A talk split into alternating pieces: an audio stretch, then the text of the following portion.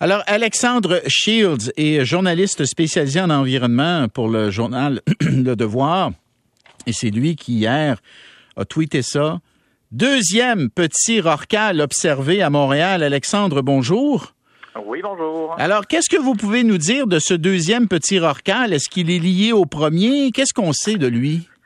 Oui, ben, il y a énormément de questions que ça soulève, bien sûr, parce que ça s'est jamais vu dans toute l'histoire de Montréal qu'il y ait deux baleines dans la région de Montréal en même temps. Donc, en soi, il y a un événement assez inédit là. Euh, le deuxième petit rocal, par contre, je, m'informais juste avant qu'on se parle, là, euh, n'a pas été revu depuis hier en début d'après-midi. Donc, dans ce, à ce moment-là, il se trouvait euh, un peu à la hauteur, si on veut, du quartier Hochelaga-Maisonneuve, donc un peu dans l'est de l'île de Montréal. Euh, mais il continuait sa progression. Hein. Il a été vu en début de semaine dans le secteur de Trois-Rivières. Euh, il a été vu par la suite à Bécancourt. Il a été vu à Varennes hier matin. Et là, donc, il était dans la région de Montréal il est possible donc qu'il se retrouve éventuellement euh, au même endroit où est déjà le premier petit rorcal qui est arrivé, lui, euh, probablement autour de, dimanche après-midi. C'est la première fois en tout cas où il a été vu. Et il est euh, ce premier petit rorcal à Montréal depuis ce temps-là. toujours, en tout cas ce matin, dans le même secteur, donc le long de, l'île Sainte-Hélène, entre l'île Sainte-Hélène et l'île de Montréal, près de la statue de, de Calder qui est au Parc Jean-Drapeau. Vous l'avez observé de vos yeux vus, là? Oui, le premier petit rorcal, on l'a observé quand même pas mal parce que le lundi, il était euh, dans le chenal le moine, donc qui fait la jonction, si on veut. Là, euh, il y a un pont là, qui s'appelle le pont du Cosmos, là, pas tellement loin de la biosphère. Euh, et le petit rorcal était juste au pied de ce pont-là, donc entre l'île Notre-Dame et l'île Sainte-Hélène, et on le voyait très bien parce que comme on est surélevé, on voyait bien de haut, on voyait bien la forme typique de cette espèce-là, donc une sorte de, baleine qui est assez fuselée, si on veut, là, avec des nageoires pectorales donc sur les côtés très courtes, qui étaient collées sur le corps. Hmm. On le voyait venir faire surface de temps à autre, mais surtout se tenir à cet endroit-là où le courant quand même est très fort, s'entêter donc à demeurer dans ce secteur-là on est un petit peu, on est, on est très heureux de les voir, on est fasciné, puis en même temps, on est un petit peu triste parce qu'il y a une petite voix qui nous dit s'ils ne partent pas, ils sont condamnés à mourir. Est-ce qu'ils est-ce qu'ils pourraient repartir? Est-ce que est-ce que est-ce que c'est possible ça Alexandre ou est-ce que les il faut se faire à l'idée que les probabilités sont très très grandes qu'à un moment donné ils vont malheureusement décéder? Il faut savoir que déjà, ces animaux-là, dans les deux cas, on parle probablement de petits rorquals juvéniles, donc des jeunes qui auraient possiblement à peine quelques mois, euh, parce que cette espèce-là se sépare assez rapidement. la paire, si on veut, mère baleineau, là, se sépare assez rapidement une fois que le sevrage est terminé, donc au bout de quelques mois. Donc ces deux animaux-là ont pris en partant une série de mauvaises décisions pour se rendre jusqu'à Montréal, hein, parce que normalement, on les verrait euh, le plus en amont qu'on les verrait sur le Saint-Laurent, ce serait à la hauteur de Tadoussac. Hein, donc, on peut eh parler d'un 400 à 450 km à vol d'oiseau. Évidemment, eux ont remonté euh, le Saint-Laurent tout le, tout le long du Saint-Laurent, se sont entêtés passer Québec, se sont entêtés passer même le lac Saint-Pierre.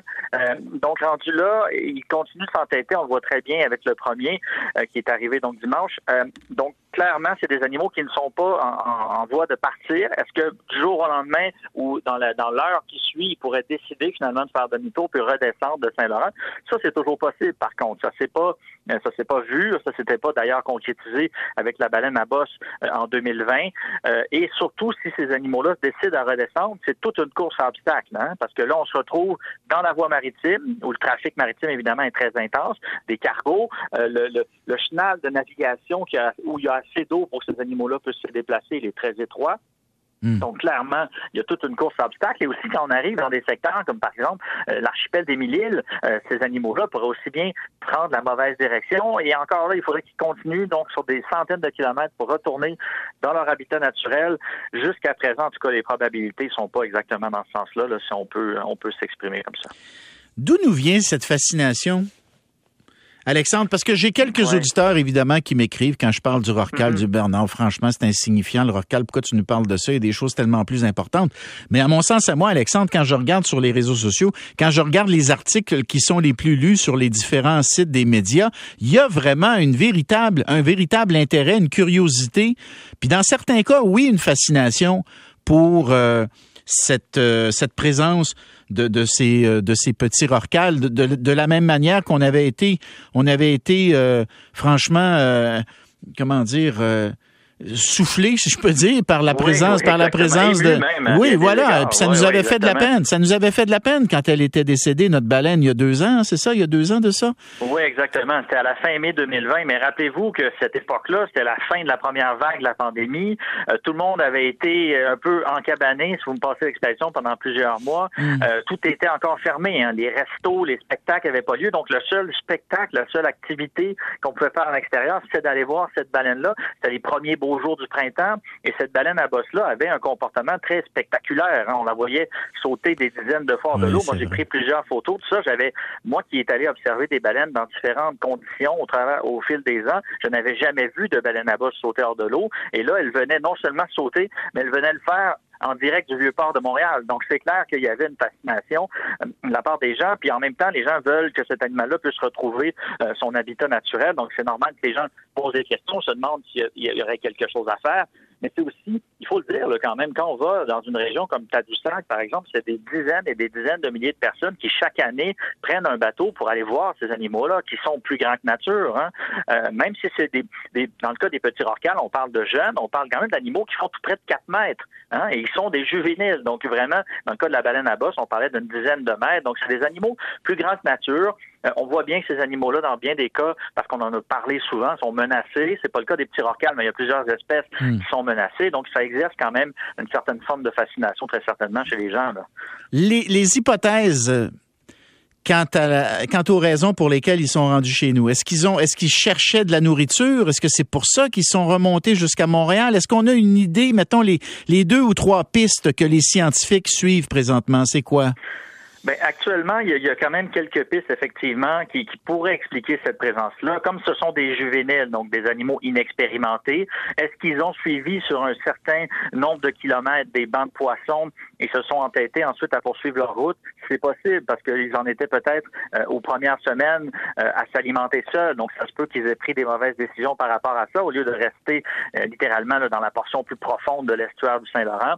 Donc, est-ce qu'ils auraient suivi en partie des bancs de poissons et ensuite ils auraient poursuivi leur route? C'est possible. Mm. Est-ce qu'ils ont euh, une forme de déséquilibre, un parasite qui pourrait expliquer, par exemple, qu'ils soient désorientés?